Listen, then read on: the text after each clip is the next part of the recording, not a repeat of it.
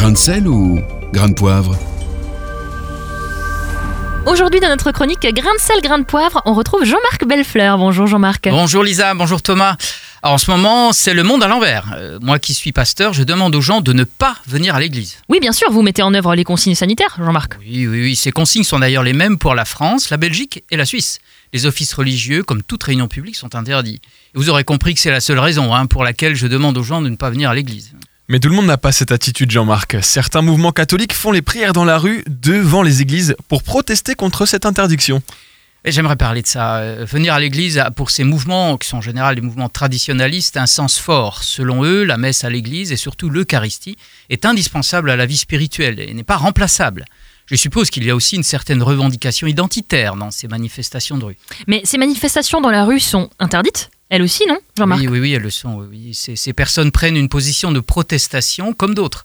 Je pourrais risquer un parallèle, bon, un peu cavalier, hein, avec ces fêtards que j'ai entendu dont j'ai entendu parler, qui, qui ont contrevenu à l'interdiction de réunion et qui se sont fait surprendre. Bon, je conviens avec vous qu'ils bravaient l'interdit pour de toute autre raison. Comment réagissez-vous du coup devant ces manifestations? Est-ce qu'on peut les qualifier de désobéissance civile? Alors, vous parlez des prières dans la rue, je suppose, et pas des fêtes euh, secrètes. Mhm. Euh, la désobéissance civile euh, voudrait dire que l'on proteste pour des raisons éthiques, morales, citoyennes, contre une action de l'État que l'on juge inique. Mhm. Or, dans ce cas, euh, l'interdiction ne vaut pas que pour les lieux de culte, hein, mais pour toutes sortes de réunions publiques. Elle ne contrevient à aucun principe de laïcité ou de citoyenneté, elle ne manque de respect à personne. Euh, je ne crois donc pas qu'il faille donner à ces manifestations le caractère de désobéissance civile. Non? Et oui, car il ne s'agit en fait que de consignes sanitaires, Jean-Marc. Mais oui, c'est ça. euh, ceci dit, ceci dit, je comprends quand même ces personnes qui prient dans la rue. Moi aussi, euh, comme à de nombreux croyants de toutes les religions d'ailleurs, les cultes me manquent. Et j'entends beaucoup de gens qui expriment leur frustration de ne pas pouvoir aller à un office religieux vibrant d'émotion, d'entonner un chant avec les autres, Mhm. de les entendre prier, de discuter un peu avec eux à la sortie. Et puis plus généralement, on, on est aussi frustré de ne pas pouvoir aller à un concert plein de, plein de joie, dans un Mhm. restaurant grouillant de monde, dans une salle de sport à l'ambiance surchauffée, Mhm. et j'en passe. Alors, je, je voudrais quand même dire une chose. hein. Quand, quand on pourra de nouveau faire tout ceci, vivons-le avec plaisir, avec une Mm. joie partagée.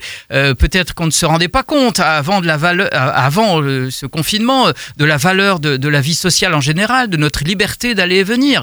Pour Mm. mieux apprécier la liberté de demain, il faudra se souvenir des restrictions sanitaires d'aujourd'hui. Et alors, quel est le rôle de- des églises finalement, à votre avis, Jean-Marc Bon, C'est le rôle de toutes, de toutes les instances composant notre société. Donner l'exemple, un exemple de conscience civique en faisant preuve de bonne volonté face aux consignes sanitaires. Le personnel de santé, fortement représenté dans nos églises, ne comprendrait pas les choses autrement. Euh, en, en temps habituel, nous tenons nos offices et ouvrons nos églises plutôt deux fois qu'une, Mm. car c'est important pour un, un bon nombre de personnes. Mais en ce moment, euh, nous devons trouver d'autres modes de vie. Et c'est tout à fait possible grâce aux moyens techniques actuels. Mhm. Message d'espoir que je donne. Merci beaucoup, Jean-Marc Bellefleur. Réécoutez, partagez. Tous vos replays sont sur farfm.com.